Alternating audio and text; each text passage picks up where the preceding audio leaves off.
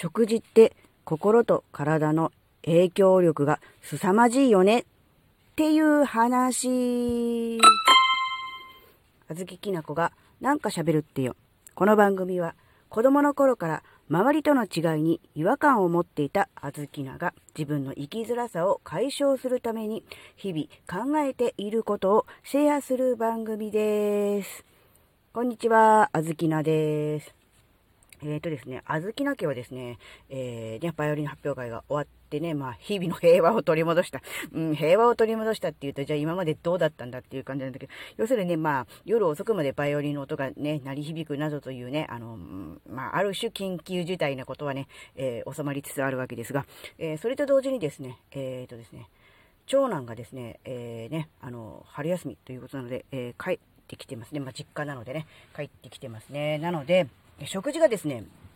まあ、どうしてもね、まあ、あずきなも母親ですので、うん、たまに帰ってくる子供のためにね、えー、大好物を作ってあげたいというね、その程度のね、母心は持ち合わせているわけですよ。なのでね、あの、息子の、うん、大好物である唐揚げとかね、あるいはカレーライスなどをね、作るわけです。まあ、もちろんね、作るだけでなく、あずきなも食べるわけです。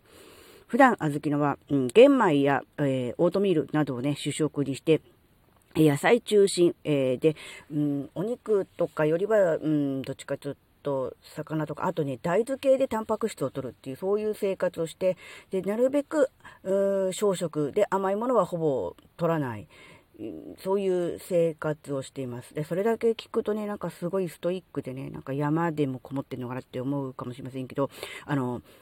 無理やりそういう風にしてるとか、なんかダイエットのためにしてるのではなくて、その方が、えー、自分のね、心と体の調子がいいので、えー、結果的にそれを続けているっていう感じなので、えー、苦は一切ありません。え周りから見るとね、もっと美味しい食べ物いくらもあるのに、毎日毎日に同じようなのばっかりね、食べて、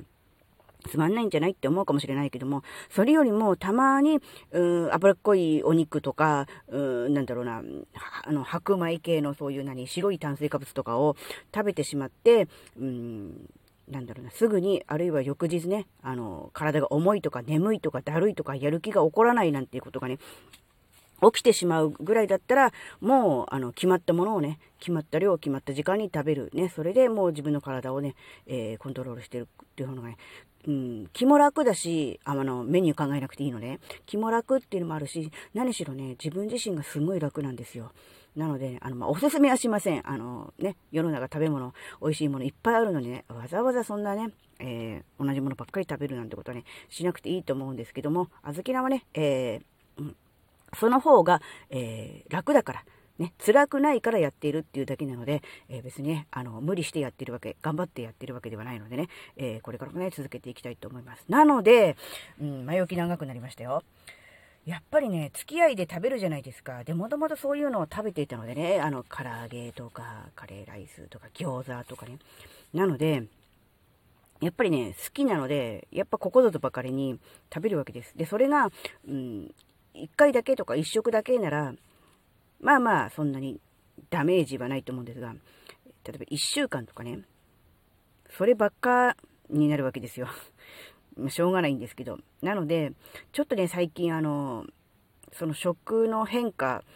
がね、まあそうですね、まあ4、5日続いただけで、だけなんですけど、今のとこ。体調がてきめんに悪くなってます。だからあの、やっぱり、あ、やっぱり小豆菜はもうそういうののものを、えー、脂っこいものとか、えー、肉とかね、えー、白い炭水化物、受け付けない体になってるんだなってことをね、改めて、え実感しています。とにかくね、だるくて、やる気が起きません。あ食事のせいにしない方がいいと思うんですが、でも本当にあの、全くやる気が起きないのと、食後すぐに行動ができません。なんかこう、横になってダラッとして、気がついたらスマホをいじってるみたいな、そういう状態になって、本当にあの、典型的なザ・ダメな人になってるんですよね。なので、まあ、たまにね、あの、子供が家帰ってきた時ぐらい、うん、まあ、そうやって、ね、喜ぶものをね、好物を作ってあげるっていうのもいいし、うーん、一緒になってね、こうゆったりとね、まあ、だら、だらっとしたというか、ゆったりとしたというか、そういうね、空間をね、過ごすのもね、えー、いいとは思うんですが、それと同時にやっぱりね、食事は怖いなーって思ったんですね。なので、あのね、まあ、人それぞれ体質とか、あと食べ慣れたものとかもあると思うので、一概に言えないんですけど、食事の後すぐ眠くなるとか、だるくて、うーん、やる気が起きらない、起こらないとかっていう人は、まず食事の内容と、あと圧倒的に量ね、うん。腹8分目って言うけども、腹12分に食べてる人は、まず、うん、普通、普通の量までで抑えれた方がいいし、普通の量1人前のね、例えば、うん、コンビニお弁当とかで食べてる人は、ちょっと残すぐらいで8分目ぐらいの方がいいのかなって。うん、なんかね、人は、あの、食べたものでできているってよく言うじゃないですか。で本当にそれそうだと思うんだけど、その食べたものっていうのは、例えば、うん、そうだな、子供の頃から食べ続けているもので、今の体の基本、例えば身長とかね、骨格的なものができてるかもしれないし、で、10年前の食事が今のそのなんだ、あの、健康診断とかの数値に現れてるとかってよく言うのもあるんだけど、それだけじゃなくて、えー、昨日のね、晩何を食べたか、どの時間にどのぐらい食べたかっていうのによって、次の日の朝の体調、体の重さ加減が違ったりとかするってね、多分実感ある人いると思うんですけど、それと、今さっき食べた、うん、甘いものとか、うん、なんだ、そういうのでも、すぐにね、体調ってね、変わるんですよ。うん。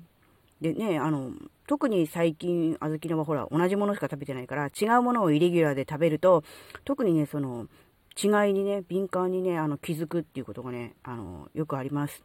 なので、あの、うん。で、結局何が言いたいのかっていうと、食事めっちゃ大事ってこと。うん。で、あの、だるくて眠くて、えー、なんだ、特にね、あの、ご飯食べた後、うん、あの、お昼後、午後から、なんかそういう時にほら何、カフェインたっぷりドリンクを飲んで目をパッチリさせて頑張るぞ、乗り切るぞっていうのもね、あの、いいと思うんだけど、それ一時的なもので、逆にかえってエネルギー使って、えー、消耗してぐったりするっていうことがあるから、一時的にね、気合を入れてどうしても、頑張んなきゃなんない時に、えー、使うのはいいと思うんだけど、それをね、えー、常備するっていうかね、いつもいつもやってると、もう体がね、カフェインとかに慣れちゃうし、うーん、それって結局根本治癒にはならないじゃない。だから、なんだろうな、午後ね、うん、お昼ご飯の後眠くなる、だるくなるっていう人は、それもいいけども、それと同時に、あの、そのね、カフェイン系のドリンクもいいけど、それと同時に、食事の内容と量を見直すってことをね、ちょっと考えた方がいいんじゃないかなと思うね。うん。なんか、うん、やっぱりね、人間は食べたものでできている。そして食べたものでできているのは、体だけでなく心、ね、考え方とかもそうですよね。なので、うーん、まあね、極端な空腹、断食状態っていうのもね、イライラしちゃったりとかもするけども、極端な満腹状態もやる気がなくなったり、眠くなったり、だるくなったりとかもするんでね、うん、空腹と満腹を、こう、何、避ける？空腹でもないし、満腹でもない体がある程度、うん、なんだ、軽く、自由に動かせられる頭も、しっかり、こう、ぼやっとしてないで働くっていう、そういう状態をね、えー、長い時間キープできると、いわゆるあの、効率のいいとかね、そういう感じになるのかなって思うんでね、あのー、その辺は、ちょっとね、考えた方がいいのかなっていう話でした。はい、えー、今回の話があなたの生きづらさ解消のヒントになれば嬉しいです。ここまでお聴きくださりありがとうございました。それではまた次回お会いしましょう。バイバーイ。